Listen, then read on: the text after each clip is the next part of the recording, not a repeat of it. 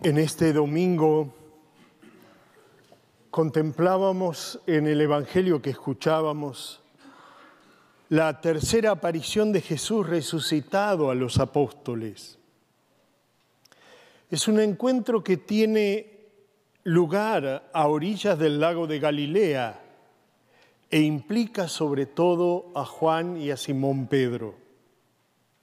Todo comienza con él, que les dice a los otros discípulos, voy a pescar. Algo normal, era un pescador, pero Pedro había abandonado este oficio desde que dejó las redes para seguir a Jesús. Precisamente a orillas de este mismo lago. Y ahora, mientras el resucitado se hace esperar, Pedro tal vez algo desmoralizado, les propone a los otros volver a la vida de antes. Y estos aceptan, también nosotros vamos contigo. Pero aquella noche no pescaron nada. También a nosotros nos puede pasar que por el cansancio, la desilusión, quizás por pereza, nos olvidemos del Señor y descuidemos las grandes opciones que hemos tomado para contentarnos con otra cosa, lo de antes. Por ejemplo, no dedicamos tiempo a hablar en familia y preferimos los pasatiempos personales.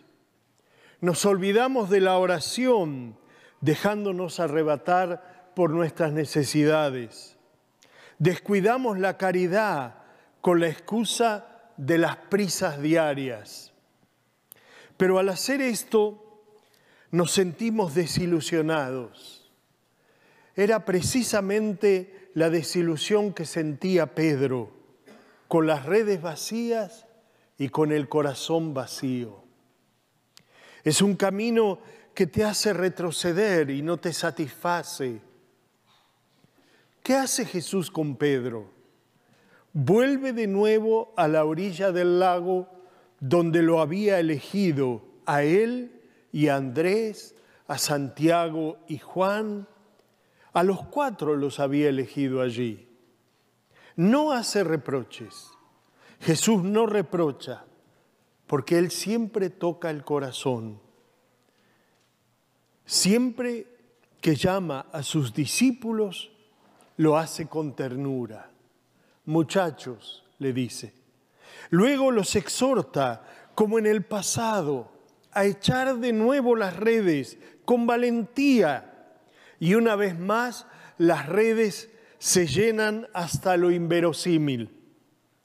Por eso, queridos hermanos y hermanas, tenemos las redes vacías. No es el momento de autocomplacernos, de divertirnos, de volver a los viejos pasatiempos. Es el momento de ponerse en camino con Jesús. Es el momento de hallar el valor de recomenzar. Es el momento de navegar mar adentro con Jesús. El Papa Francisco esta mañana eh, en el Regina Cheli eh, nos recordaba los tres verbos que este Evangelio pone frente a nosotros. Volver a empezar, recomenzar y zarpar de nuevo. Siempre ante una desilusión o ante una vida que ha perdido un poco su sentido, cuando siento eh, que he retrocedido, tengo que ponerme de nuevo en camino con Jesús. Debo reiniciar el navegar mar adentro. Él está esperándonos siempre. Y Él piensa en cada uno de nosotros, en ti, en mí, en nosotros. A Pedro le hacía falta el shock cuando oye gritar a Juan, es el Señor. Se lanza inmediatamente Pedro al agua y nada hasta donde estaba Jesús. Es un gesto de amor porque el amor va más allá de lo útil, de lo conveniente, de lo debido. El amor genera asombro, inspira impulsos creativos y gratuitos. Así, mientras Juan, el más joven, reconoce al Señor, es Pedro, el más anciano, quien se lanza al agua para ir a su encuentro. En esa zambullida está todo el impulso recobrado por Simón Pedro, ese impulso que es fuerza cuando escucha es el Señor. Por eso, queridos hermanos, hoy Cristo resucitado nos invita a un nuevo impulso a todos, a cada uno de nosotros. Nos invita a zambullirnos en el bien sin miedo de perder algo, sin hacer demasiadas cosas ni demasiados cálculos, sin esperar a que empiecen los otros para empezar. ¿Por qué? No esperar a los otros, porque para ir al encuentro de Jesús hay que comprometerse personalmente, hay que tomar posición con valentía, recomenzar y recomenzar comprometiéndose, arriesgando, arriesgando. Dios siempre nos invita a empezar de nuevo. Preguntémonos, ¿soy capaz de un arranque de generosidad o contengo los impulsos del corazón y me cierro en la costumbre y en el miedo? lanzarse, zambullirse.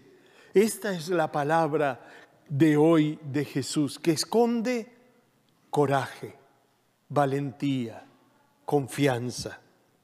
Luego, al final de este episodio, Jesús le hace tres veces a Pedro la pregunta, ¿me quieres?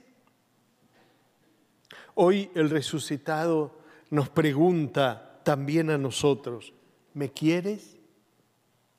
porque en la Pascua quiere que resurja también eh, nuestro corazón, porque la fe no es solo una cuestión del saber, sino del amar. La fe no es solo razón, sino corazón, amar, eh, amar. Por eso Él nos vuelve a preguntar, ¿me quieres? Te pregunta Jesús a ti, a mí, a nosotros, que tenemos muchas veces las redes vacías y muchas veces tenemos miedo de recomenzar. A ti, a mí, a todos nosotros, que no tenemos el valor de zambullirnos y quizás hemos perdido el empuje, Él vuelve a decirnos al oído amorosamente, ¿me quieres? Pregunta, insistente de Jesús. Desde entonces Pedro dejó de pescar para siempre y se dedicó al servicio de Dios y de los hermanos, hasta entregar su vida aquí donde nos encontramos ahora. ¿Y nosotros queremos amar a Jesús? Vamos a pedirle a María que nos ayude. Cuando Jesús nos dice, ¿me quieres? no espera respuesta. Inmediatamente Él dice, yo te amo. Esa es nuestra certeza. María nos enseña a responder con prontitud, como lo hizo ella, diciendo sí al Señor, para que Él nos pueda ayudar a encontrar el impulso del bien. Durante toda esta jornada, deja que el Señor te hable al oído. Estate atento, porque el Señor no deja que nosotros perdamos tiempo en responderle. Cuando Él nos dice, ¿me quieres? Inmediatamente dice, yo te amo. Que así sea.